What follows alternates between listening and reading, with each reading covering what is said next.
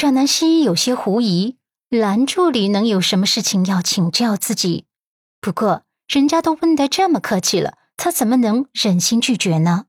他爽朗的点头：“可以啊，你问吧，我一定知无不言，言无不尽。你是想问有关于怎么追女孩子的情感问题吧？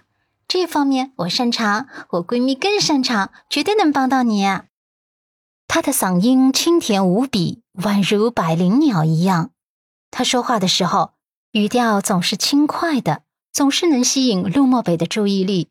他虽然强迫着自己看文件，不参与他们的话题，却总忍不住想看身边的这一幕倩影。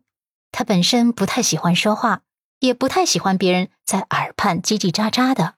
可是为什么他除外？他总感觉不到他的聒噪。蓝子琪被阮南希问的有些不好意思，连忙道：“不是，不是的，不是感情问题，呃，是我想弄一个咖啡厅，可是呢，我一个大男人呢，对浪漫又没有什么敏锐的嗅觉，所以我就挑选了几张装修效果图，想麻烦总裁夫人帮我看看哪一种装修效果要好一些。”阮南希恍然。啊，原来是这样啊！可以啊，可以，啊我帮你挑挑看。我只能说按照自己的喜好来挑选哈，没那么多专业考究的，毕竟我也不懂。蓝子琪点头，嗯，没关系的，您挑。心底默默的说：“只要你喜欢就行。”在这个过程中，陆漠北一直保持着高冷状态，不掺和，也不言语。留时间给阮南希专心挑选装修图。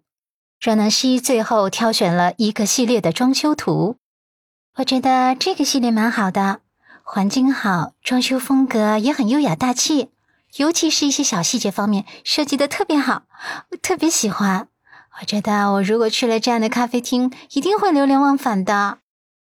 蓝子琪一边开车一边点头：“好的，谢谢总裁夫人，我回去啊。”好好的研究一下。阮南希点头，唇角荡漾起一丝微笑。嗯，那就提前祝你生意兴隆哈。蓝子琪嘴角微微的抽了抽，反了反，应该是他祝他生意兴隆才对。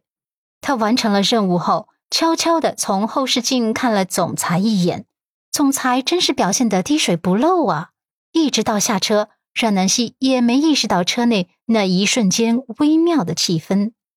他下车之后，陆漠北借着他还他文件的时候，压低声音说了一句：“一个星期之内搞定这件事情。”樊子琪应道：“没问题。”六天过后，阮南希晚上吃完晚餐，刚准备上楼的时候，陆漠北却叫住了他：“等一下。”阮南希回眸看他，怎么了？我上楼去投简历呢。舆论风波总算是被温子星的自述给压下去了几分。他不能再坐吃山空了，他得工作啊，得赚钱啊。他还欠着信用卡和伊人的钱呢。在沙发上陪陆家老太太看戏曲的鹿晗听到这话，眼底闪过一抹不屑，真是贱骨头，居然想着去找工作。陆漠北没有解释那么多，而是直接拉着他的手，将他塞到车内，就载着他出门了。大厅内，鹿晗内心气得波涛涌动。陆家老太太难得的却勾起了唇角，唇角的弧度有些意味不明。阮南希就这么被打包上车了，在车内，他很不解的问。陆先生，你到底要带我去哪里啊？你这样霸道，我很想打电话到妇联投诉你。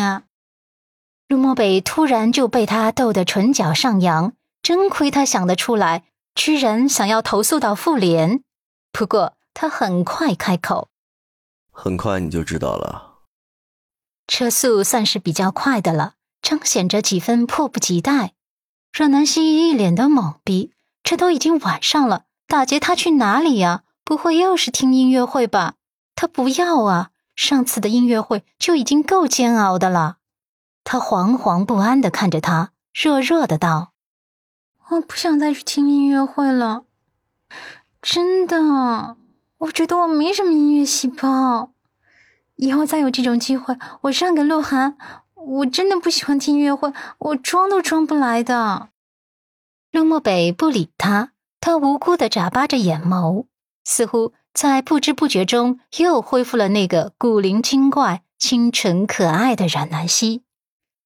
黑色的迈巴赫在一家正在装修的店面门口的停车位上停下，然后陆慕北绕过车头帮阮南希打开车门。阮南希下车后，真是一脸的懵懂啊！看看这店面，再看身边的男人，弱弱的问。陆先生，你什么情况啊？你不会找我当搬砖来了吧？他开启了联想模式，他承包了装修工地，让他来帮忙搬砖打杂吗？陆漠北眸中闪过一抹高深莫测后，下巴朝着装修的店面偏了偏，霸气侧漏道：“陆太太，你的咖啡厅。”